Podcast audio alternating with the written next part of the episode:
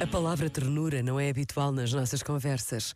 Talvez porque se associa a gestos e palavras consideradas desnecessárias ou excessivas. Mas tudo pode mudar quando percebemos o que a ternura exige de nós. Exige uma capacidade de irmos ao encontro do outro, uma decisão de expressar sentimentos e cuidados. Ter gestos de ternura implica coragem e determinação.